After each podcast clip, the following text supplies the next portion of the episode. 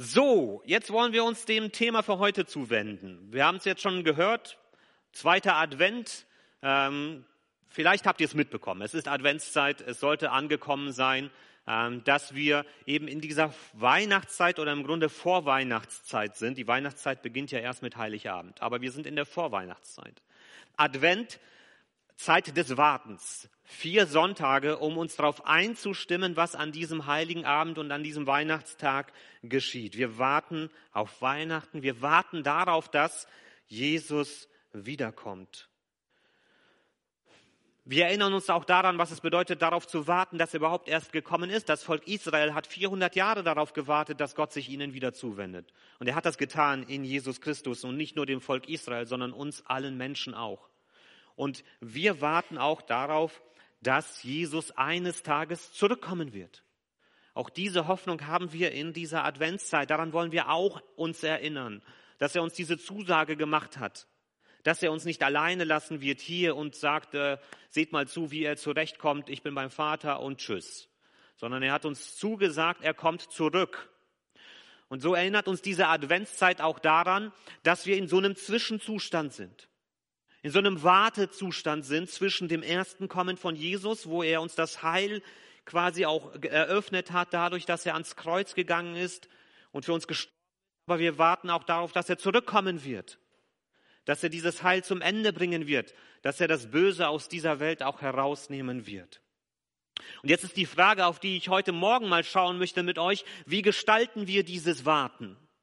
Ich weiß nicht, was ihr für Bilder habt, wenn ihr so an Warteräume denkt. Das kann ja sehr unterschiedlich sein, wie wir warten. Ich habe mal zwei Bilder mitgebracht, die ein bisschen so verschiedene Extreme auch zeigen.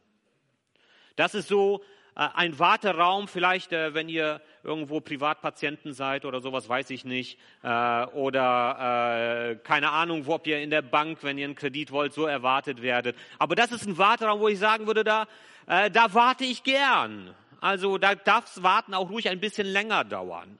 Äh, je nachdem, was da vielleicht auch noch für schöne Musik ist oder ob es gute Getränke gibt oder sowas. So ein Warten, das ist äh, sehr bequem. Äh, ich denke, da kann man es aushalten, wohltemperiert und solche Sachen. Gibt aber auch andere Warteräume. Ich habe mal einen zweiten mitgebracht. Das ist ein bisschen anders. Nicht mehr so ganz, das ist jetzt dann so die gesetzliche Krankenkasse beim Arzt, wenn man wartet, äh, ist ein bisschen andere Ebene, äh, ist vielleicht nicht ganz so angenehm. Ähm, ich weiß nicht, ob man da hofft, dass der Bus rechtzeitig kommt. Das Problem ist, von dem Schild kenne ich das, das ist irgendwo in Osteuropa, da kommt der Bus auch nicht immer zur richtigen Zeit. Das, äh, das weiß ich leider auch. Von daher, da kann man dann auch mal länger warten, äh, weil da kommt der Busfahrer, wenn er Lust hat. Ähm, also unterschiedliche Art und Weisen, wie man warten kann. Wie warten wir jetzt als Christen auf Jesus? Wie ist unser Warteraum, wenn wir darauf warten, dass Jesus zurückkommt? Ist es der Luxuswarteraum, wo wir sagen, oh, wir können hier die Füße hochlegen, es ist kuschelig warm, alles ist entspannt und ich kann Däumchen drehen und warten, dass Jesus kommt? Oder fühlst du dich eher, dass du in so einem ungemütlichen, kalten Warteraum bist und hoffst, dass der Bus endlich kommt, dass du hier raus kannst? Das kann für jeden sehr unterschiedlich sein, wie er das wahrnimmt, je nach Lebenssituation. Und ich möchte mit uns mal einen Text anschauen aus dem Jakobusbrief für heute, wo Jakobus genau über diesen Wartezustand spricht, in dem wir uns befinden. Und für uns gilt es meistens so, dass wir eben nicht in dieser Luxusatmosphäre warten. Die meisten von uns zumindest nicht. Dass nicht jeder von uns sagt, das kann sich noch tausend Jahre hinziehen, das ist kein Problem für mich, sondern dass wir vielleicht gerade auch in der Zeit, in der wir jetzt unterwegs sind, uns denken, boah, das ist doch ganz schön unangenehm, dieses Warten. Das ist doch auch eine unangenehme Zeit, in der wir jetzt unterwegs sind. Jakobus schreibt in seinem Brief an verschiedene Gemeinden, was uns so erwarten kann und erwarten wird, während wir auf Jesus warten, wie wir das auch vielleicht ganz persönlich erleben können. Und Jakobus macht das fest an einer bestimmten Gruppe. Die steht hier stellvertretend dafür, was uns so erwartet, während wir warten. Und er spricht diese Gruppe mahnend an, also er redet ihr ins Gewissen aber er bereitet uns auch als Gläubige dann darauf vor, wie wir dann mit dieser äh, Anspannung, in der wir da unterwegs sind, auch umgehen können. Ich möchte einen Text lesen, zuerst aus Jakobus 5, die Verse 1 bis 6. Und ich möchte dich ermutigen, deine Bibel aufzuschlagen und äh, mit reinzugucken. Ich werde den Text lesen. Ich werde jetzt erstmal ein Gebet sprechen, weil ich den Text in zwei Teile packen werde und äh, nicht den ganzen Text auf einmal lesen werde. Ich werde jetzt ein Gebet sprechen, dass Jesus auch heute zu uns spricht. Jesus, und wenn wir uns so mit dem beschäftigen, was es heißt, auf dich zu warten, dann, äh, dann bitte ich dich, Herr, dass du zu uns sprichst. Du lässt uns nicht allein in diesem Warteraum, sondern du redest zu uns durch dein Wort. Dafür danke ich dir, dass wir das auch gemeinsam hier heute Morgen betrachten können. Und ich möchte dich bitten, dass du unser Herz anrührst, Herr, und dass wir dafür bereit sind und offen sind, wenn du das tust. Amen. Jakobus 5, die Verse 1 bis 6 lese ich erstmal vor. Da schreibt Jakobus, nun zu euch, ihr Reichen, weint und klagt über all das Elend, das über euch hereinbrechen wird. Euer Reichtum verrottet und die Motten zerfressen eure kostbaren Kleider. Euer Gold und Silber verrostet und ihr Rost wird euch anklagen. Ja, ihr werdet selbst vergehen wie euer Reichtum. Warum habt ihr euch jetzt, wo die letzten Tage dieser Welt angebrochen sind, bloß Schätze angehäuft? Der Herr, der allmächtige Gott, hat den Schrei eurer Erntearbeiter gehört, die ihr um ihren verdienten Lohn betrogen habt. Euch dagegen ist es auf dieser Erde gut gegangen. Ihr habt in Saus und Braus gelebt und euch gemästet, obwohl euer Schlachttag doch längst vor der Tür stand. Unschuldige habt ihr verurteilt und umgebracht und sie haben sich nicht gegen euch gewehrt. Das klingt nicht so ganz nach dem, was wir vielleicht in der Bibel erwarten würden. Das klingt eher wie so auf manchen linken Parteitagen eher so ein Redner, der dann kommen würde und sagen würde, äh, ihr Reichen, passt auf, wenn die Revolution über euch hereinbricht. Äh, ist vielleicht nicht so ganz das, was wir immer wieder in der Bibel auch erwarten würden, aber äh, das steht hier. Jakobus richtet hier eine ganz massive Sozialkritik an den Reichen. Vielleicht denkt ihr auch, jawohl, zu Recht, richtig. Jetzt sollten wir nur nicht vergessen, dass jeder von uns hier im Grunde fast auf weltweit gesehen zu den Reichen zählt. Also müssen wir auch gucken, dass wir uns da nicht zu weit von entfernen und denken, das betrifft ja zum Glück nicht mich, äh, die Kritik dort. Ich möchte das versuchen, mal ein bisschen einzusortieren. Was Jakobus hier kritisiert, ist nicht, dass es Reiche gibt. Das will ich auch mal ganz deutlich machen. Äh, er kritisiert nicht den Reichtum an sich. Da ist die Bibel sehr differenziert und die lässt sich da auch nicht vereinnahmen. Es gab viele reiche Menschen in der Bibel, die auch das als einen Segen erlebt haben, dass sie reich sein dürfen. Abraham zum Beispiel war ein sehr reicher Mann und seine Söhne auch. Oder Hiob und andere, David und Salomo, die waren reich. Und das galt auch als Ausdruck von Gottes Segen. Das heißt, es geht hier nicht darum, ob ein Mensch viel besitzt oder nicht. Das kritisiert Jakobus hier nicht. Das, was Jakobus hier deutlich ausspricht und kritisiert, ist, wie man mit dem Reichtum umgeht. Und wie man auch mit Macht umgeht. Er geht hier nicht nur um, es geht hier nicht nur um die Reichen als die, die viel haben, sondern es geht hier um die Reichen, die Macht haben. Es geht hier um Großgrundbesitzer zum Beispiel. Das ist das Bild, was er hier vor Augen hat. Menschen, die viel Feld besitzen und die jetzt Arbeiter haben, um diese Felder zu bestellen und die selber in ihren Hütten vielleicht sind und gar nicht selbst auf dem Feld stehen. Damals war das eben das Geschäft, an dem die meisten Menschen Arbeit gefunden haben, dass sie als Arbeiter vor allem, und das ist wichtig, auch als, als Tageslöhner unterwegs gewesen sind. Und es gab viel bittere Armut in der Zeit damals. Und es gab einige Menschen, die sehr reich waren. Und die haben diese Menschen, die arm waren, als Tagelöhner bei sich angestellt und sie haben sie eben nicht immer gut behandelt. Da gab es kein soziales Netz, keine Absicherung, es gab keine Arbeitslosenversicherung, keine Krankenversicherung. Wenn du nicht gespurtet hast, wurdest du am nächsten Tag nicht wieder aufs Feld geholt. Und du, die Menschen lebten damals wirklich von der Hand in den Mund. Unser tägliches Brot gib uns heute war damals nicht nur ein Spruch, sondern bittere Realität. Und die, die diese Großgrundbesitzer waren, konnten das knallhart ausnutzen. Weil sie wussten, diese Menschen sind abhängig von der Arbeit und ich kann von denen fast verlangen, was ich will. Und die werden keine Möglichkeit haben, sich zu wehren. Gerichte in der Form, wie wir sie heute haben, gab es damals auch nicht. Noch viel stärker war man, es gab zwar Gerichte, aber wenn du reich warst, musstest du fast nichts befürchten. Also der, der Reiche hatte damals unglaubliche Macht und Autorität. Und das war, was hier passiert, ein himmelschreiendes Unrecht. Das sollte so nicht sein. Gerade in Israel sollte es so nicht sein. Diese Reichen, die Jakobus hier anspricht, verstoßen ganz deutlich gegen Gottes Gebote, wie wir sie zum Beispiel in 5. Mose vorfinden. Da schreibt Mose dann im Auftrag Gottes, beutet die armen und bedürftigen Tagelöhner nicht aus. Ganz gleich, ob es Israeliten sind oder Ausländer, die bei euch leben. Sie sind dringend auf ihren Lohn angewiesen. Darum gebt ihnen jeden Tag, noch vor Sonnenuntergang, ihr Geld. Sonst werden sie sich beim Herrn über euch beklagen und ihr habt Schuld auf euch geladen. Also hier sehen wir auch in der Bibel eine große Bandbreite, wie das menschliche Leben in seinen vielen Facetten gesehen und wahrgenommen wird. Die Verantwortung, die man hat, wenn man Macht ausübt. Und die Verantwortung, die äh, man auch hat, wenn man reich ist. Aber eben auch, dass Macht und Reichtum nicht an sich als Problem gesehen werden sondern das, was die Bibel hier zeichnet, ist, wie man seine Macht nutzt. Das ist das, worauf es ankommt. Und auch ob der Reichtum dich dazu verleitet, zu glauben, du brauchst Gottes gute Gedanken für dein Leben nicht. Du kommst alleine klar, du musst nicht Rücksicht auf das nehmen, was Gott für gut und richtig hält. Was kann dir schon irgendwer anhaben? Also es ist hier auch eine Warnung gegen Arroganz und Überheblichkeit.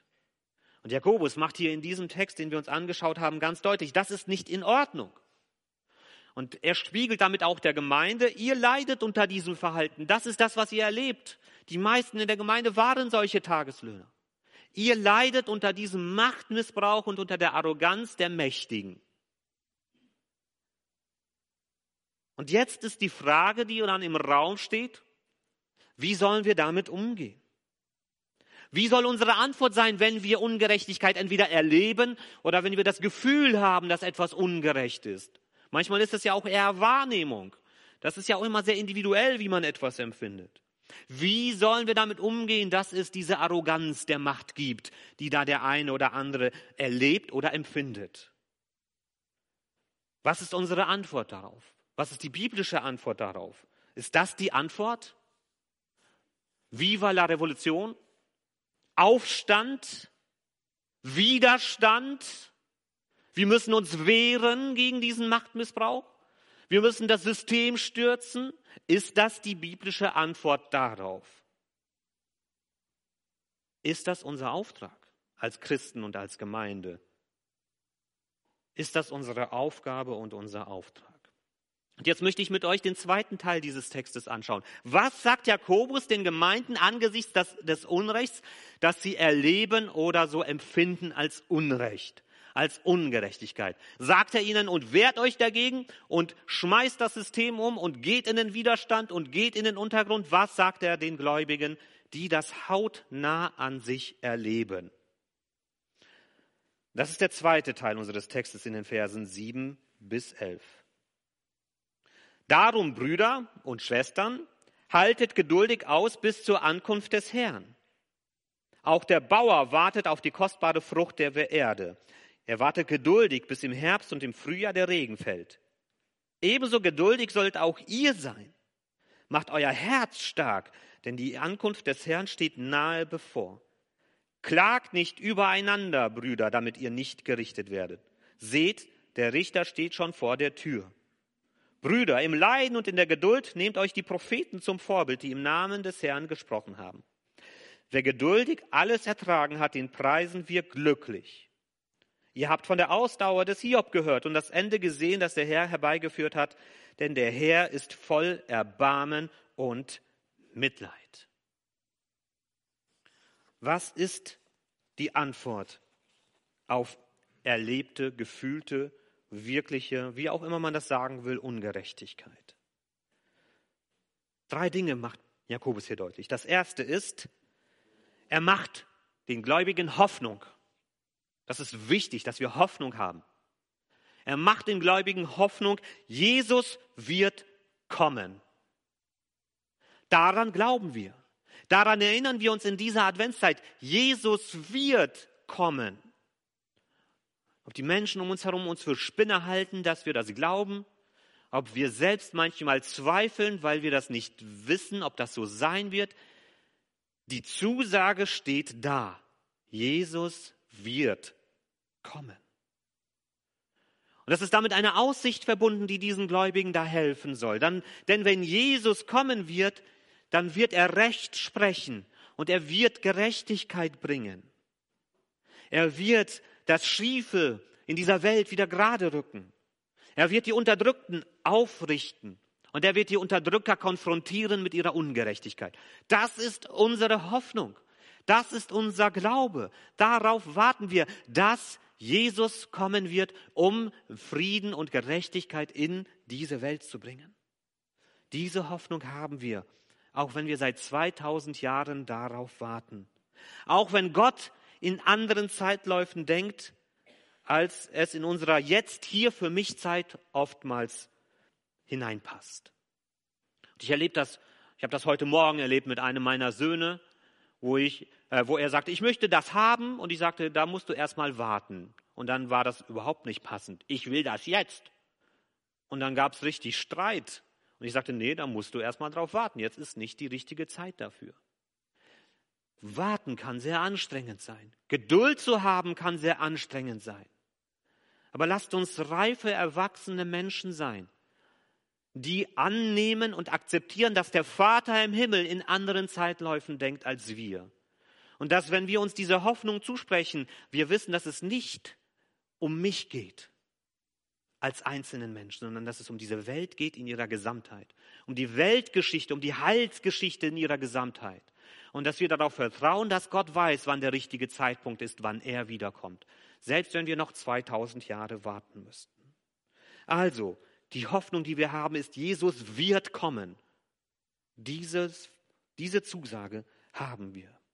Aber er gibt ihnen jetzt auch dann eine Herausforderung. Er gibt ihnen Hausaufgaben für die Zeit, wo sie warten. Klagt nicht übereinander, Brüder und Schwestern, damit ihr nicht gerichtet werdet. Seht, der Richter steht schon vor der Tür. Klagt nicht übereinander. Er gibt ihnen einen Perspektivwechsel. Es geht jetzt nicht nur um das, wie wir uns den anderen gegenüber verhalten, die uns Unrecht tun, sondern es geht auch darum, wie wir miteinander in dieser Zeit des Wartens unterwegs sind, in diesem Warteraum miteinander umgehen. Herausfordernde Zeiten sind oft auch emotional angespannte Zeiten. Und ich weiß nicht, wie du das dann erlebst, aber ich erlebe solche angespannten Zeiten, dass ich oft kratzbürstiger werde, ungeduldiger, aufbrausender. Und ich denke, das haben wir über die letzten zwei Jahre mehr als genug an vielen Stellen erlebt. Dass man dünnhäutig wird. Dass man schneller dazu neigt, dem anderen etwas an den Kopf zu werfen. Das, ich erlebe das auch, jetzt gerade die letzten Wochen waren für uns als Familien immer wieder herausfordernd. Und dass ich erlebe, wie ich dann auch schneller mit meinen Kindern schimpfe. Weil ich einfach viel weniger Kraft habe, um das, was da in, an Emotionen in mir ist, im Zaum zu halten. Herausfordernde Zeiten sind emotional angespannte Zeiten. Das weiß Jakobus auch. Und genau deshalb sagt er den Gläubigen das, was er da sagt. Er sagt nicht, seid aufgelehnt gegen die, die, die da Unrecht tun, sondern er sagt, guckt erstmal darauf, wie ihr miteinander umgeht. Welchen Weg ihr miteinander findet in dieser Wartezeit. Es ist nicht nur wichtig zu wissen, worauf wir warten, auf wen, auf Jesus Christus, genauso wichtig ist, wie wir warten, wie wir in diesem Warteraum miteinander umgehen, in welchen Tönen wir uns begegnen, wie wir uns gegenseitig als Brüder und Schwestern sehen und wahrnehmen. Ob wir es schaffen, auch manchmal in all unserer Unterschiedlichkeit, die sich in so einem Warteraum versammelt, doch miteinander gemeinsam zu stehen und gemeinsam zu warten dass wir uns sehen, dass wir verbunden sind durch den einen Glauben an diesen einen dreieinigen Gott, Vater, Sohn und Heiliger Geist. Und dass wir uns deshalb auch lernen stehen zu lassen und nicht uns noch auseinanderzureißen und noch Mauern aufzubauen in diesem Warteraum, damit der Bereich immer kleiner wird und am Ende stehe ich da ganz alleine, weil alle anderen sind doof und alle anderen glauben falsch und alle anderen machen alles falsch. Nur ich bin hier richtig. Das ist nicht das, was Jakobus uns hier mitgibt. Und das ist nicht das, was Jesus uns vorgelebt hat. Es ist nicht nur wichtig, dass wir wissen, worauf wir warten, sondern auch, wie wir miteinander warten. Das ist wichtig. Und er gibt hier die Propheten und Hiob als Vorbild. Brüder und Schwestern, im Leiden und in der Geduld nehmt euch die Propheten zum Vorbild, die im Namen des Herrn gesprochen haben. Viele von denen, die brutal ermordet worden sind. Wer geduldig alles ertragen hat, den preisen wir glücklich. Ihr habt von der Ausdauer des Hiob gehört, der viel erdulden musste, und das Ende gesehen, das der Herr ihm herbeigeführt hat. Denn der Herr ist voll Erbarmen und Mitleid. Ich habe vor zwei Jahren über Hiob gepredigt. Ihr dürft das gerne nochmal alles nachhören. Durch welche Wege Hiob gegangen ist, lest euch das durch. Durch welche Tiefen er gegangen ist, durch welche Zweifel, was er alles erlebt hat und wie er doch dieses Warten darauf, dass Gott ihm Antworten gibt, geduldig ertragen hat, manchmal bis an die Schmerzgrenze. Und doch hat er an Gott festgehalten und hat erlebt, dass Gott ihn wieder aufgerichtet hat. Und wir dürfen mit der richtigen Haltung, mit dem richtigen Geist in dieses Warten hineingehen. Ja, wir sollen und wir dürfen Missstände ansprechen. Das ist überhaupt kein Problem. Das haben die Propheten auch getan. Wir dürfen auch über das reden, wo wir unterschiedlicher Meinung sind. Wir dürfen uns da auch gegenseitig herausfordern. Aber wir sollen es im richtigen Geist, in der richtigen Haltung tun. Wie also sollen wir jetzt auf dieses Unrecht reagieren? Wir sind immer noch in diesem Konflikt zwischen Mächtigen und scheinbar Machtlosen. Wie sollen wir darauf reagieren? Mit Revolution? Wenn wir als Menschen versuchen, mit Gewalt, mit Widerstand und Aufstand eine bessere Welt herbeizukämpfen, wenn wir versuchen, das Reich Gottes auf diese Welt zu zwängen, dann endet das oftmals in der Hölle. Und die Person, die ich jetzt hier als Vorbild genommen habe, ich, ihr kennt das Motiv wahrscheinlich, Che Guevara. Ich glaube, es gibt keinen besseren Hinweis dafür, dass das wirklich so ist. Wenn Menschen versuchen, irgendein Paradies, eine Utopie auf dieser Welt herbeizukämpfen, dann endet das in der Hölle. Che Guevara wird von linken Kämpfern oft als Ikone dargestellt, aber er war im Grunde ein sehr dunkler Mensch mit unglaublich tiefer Dunkelheit und Bösartigkeit in seinem Leben. Er taugt nicht als Vorbild. Er taugt nicht als Ideal. Er hat auf Kuba die Revolution mit herbeigeführt und die Kubaner leiden bis heute darunter. Und überall dort, wo wir sehen, dass Menschen versuchen, im Namen eines Idealismus irgendwie eine Utopie aufzubauen, endet das in der Hölle. Die Frage ist, was ist die Alternative dazu? Die Alternative ist, dass wir als Christen vielleicht in dieser Welt bereit sind, durch tiefe, dunkle Täler zu gehen, im Vertrauen darauf, dass Jesus Christus das Licht aufrichten wird. Der ganz andere Weg. Und ich habe einige Bibelstellen für uns mitgebracht, die uns diesen anderen Weg deutlich machen. Da ist Jesus. Jesus, auf den wir jetzt in dieser Adventszeit uns ausrichten. Jesus, der kurz davor ist, ans Kreuz zu gehen, der kurz davor ist, tiefe Ungerechtigkeit an seinem eigenen Körper zu erfahren, der von seinem, einem seiner engsten Mitarbeiter verraten wird. Und das sind die Männer, die diesen Jesus verhaften wollen. Und dann gucken wir mal, was da passiert. Matthäus 26. Aber einer der Jünger, die bei Jesus waren, wollte verhindern, dass er verhaftet wird.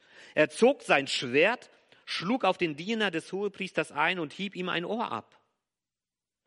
Doch Jesus befahl ihm, steck dein Schwert weg. Wer Gewalt anwendet, wird durch Gewalt umkommen. Steck dein Schwert weg. Das ist nicht mein Weg. Und Jesus hat sich fesseln lassen und auspeitschen und ans Kreuz nageln lassen, obwohl er hätte ganz andere Entscheidungen treffen können, obwohl er die Macht gehabt hätte, sich aus alledem zu befreien. Er wollte es nicht und wird uns dadurch zum Vorbild. Petrus, der dieses Schwert gezogen hat, der das war, der das gemacht hat, schreibt später, vergeltet nicht Böses mit Bösem, Droht nicht mit Vergeltung, wenn man euch beleidigt. Im Gegenteil, bittet Gott um seinen Segen für den anderen. Wenn du das Gefühl hast, jemand will dir Böses, dann sollte dein erster Weg sein, ich segne dich. Ich bete für dich. Denn ihr wisst ja, dass Gott auch euch dazu berufen hat, seinen Segen zu empfangen. Wenn du bereit bist, deine Feinde zu segnen, wirst du erleben, wie Gottes Segen über dich kommt. Das ist der Weg von Jesus. So gehen wir im Warteraum miteinander um. 1. Thessalonicher 5. Seht zu, dass keiner dem anderen Böses mit Bösem vergilt, sondern bemüht euch immer einander und allen Gutes zu tun. Das ist der Weg von Jesus. Und in Römer 12. Vergeltet niemand Böses mit Bösem. Seid allen Menschen gegenüber auf Gutes bedacht. Soweit es euch möglich ist, haltet mit allen Menschen Frieden. Recht euch nicht selber, liebe Brüder, sondern lasst Raum für den Zorn Gottes. Denn in der Schrift steht, mein ist die Rache. Ich werde vergelten, spricht der Herr. Er führt die Ordnung herbei. Vielmehr, wenn dein Feind Hunger hat, gib ihm zu essen. Wenn er Durst hat, gib ihm zu trinken. Tust du das, dann sammelst du glühende Kohlen auf sein Haupt. Lass dich nicht vom Bösen besiegen, sondern besiege das Böse durch das Gute. Wenn du Unrecht erlebst, wenn du das Gefühl hast, da sind Menschen, die ihre Macht mir gegenüber ausnutzen, dann segne sie und dann bete für sie. Natürlich müssen wir dann immer noch im praktischen Alltag lernen, wie wir dann damit umgehen, was das bedeutet. Aber unsere Grundhaltung muss richtig sein. Unsere Einstellung muss richtig sein. Damit wir einen guten Weg finden, den Weg von Jesus damit umzugehen. Ja, es gibt Arroganz der Macht. Und es gibt auch Machtmissbrauch. Das gibt es alles. Und das haben wir an vielen Stellen vielleicht auch schon erlebt. Und es gibt auch Menschen, die sich in ihrem Leben so sicher fühlen, dass sie meinen, auf Gott pfeifen zu können. Auch das erlebst du vielleicht an vielen Stellen. Aber unser Vorbild damit umzugehen ist nicht Che Guevara, ist nicht Revolution, Aufstand, Kampf. Unser Vorbild damit umzugehen ist Jesus Christus. Jesus Christus hat Unrecht und Ungerechtigkeit erlebt. Nichts war falsch an ihm und er wurde trotzdem gekreuzigt. Er war den Mächtigen ein Dorn im Auge und sie haben ihn dafür ans Kreuz geschlagen. Aber in dem Moment, als er dort hilflos und blutend am Kreuz hing, was hat er da ausgesprochen? Vater, vernichte sie, denn sie tun Böses? Nein. Jesus, der das schlimmste Unrecht auf dieser Welt erlebt hat durch seine eigene Schöpfung, hat ausgesprochen, Vater, vergib ihnen, denn sie wissen nicht, was sie tun. Wir warten darauf, dass Jesus sein Friedensreich aufbauen wird. Und unsere Wartezeit kann manchmal sehr ungemütlich und manchmal auch sehr bedrückend sein. Aber unsere Aufgabe ist es nicht, dieses Friedensreich herbeizukämpfen. Und unsere Aufgabe ist es nicht, gegen die Mächtigen dieser Welt zu kämpfen, sondern unsere Aufgabe ist es, sein Friedensreich in unser Herz hineinzulassen, zu Boten dieses Friedensreiches zu werden und darauf zu warten, dass Jesus dieses Reich am Ende selber aufbaut. Und so möchte ich euch einfach ermutigen und herausfordern, diese Adventszeit auch darüber nachzudenken, wie wir in Zeiten von Ungerechtigkeit, in Zeiten von vielleicht auch Mastmissbrauch, wie wir da miteinander und mit diesen Situationen umgehen. Und dass du auch über dein Herz, über deine Einstellung nachdenkst. Ob da Jesus sein Reich in deinem Herzen schon aufgebaut hat. Oder ob da noch so viel Menschliches auch drin ist was sich danach sehnt, rauszuschlagen und zu wehren und zu kämpfen. Wir sind im Warteraum und die Frage ist, wie warten wir und wie gehen wir miteinander um. Amen.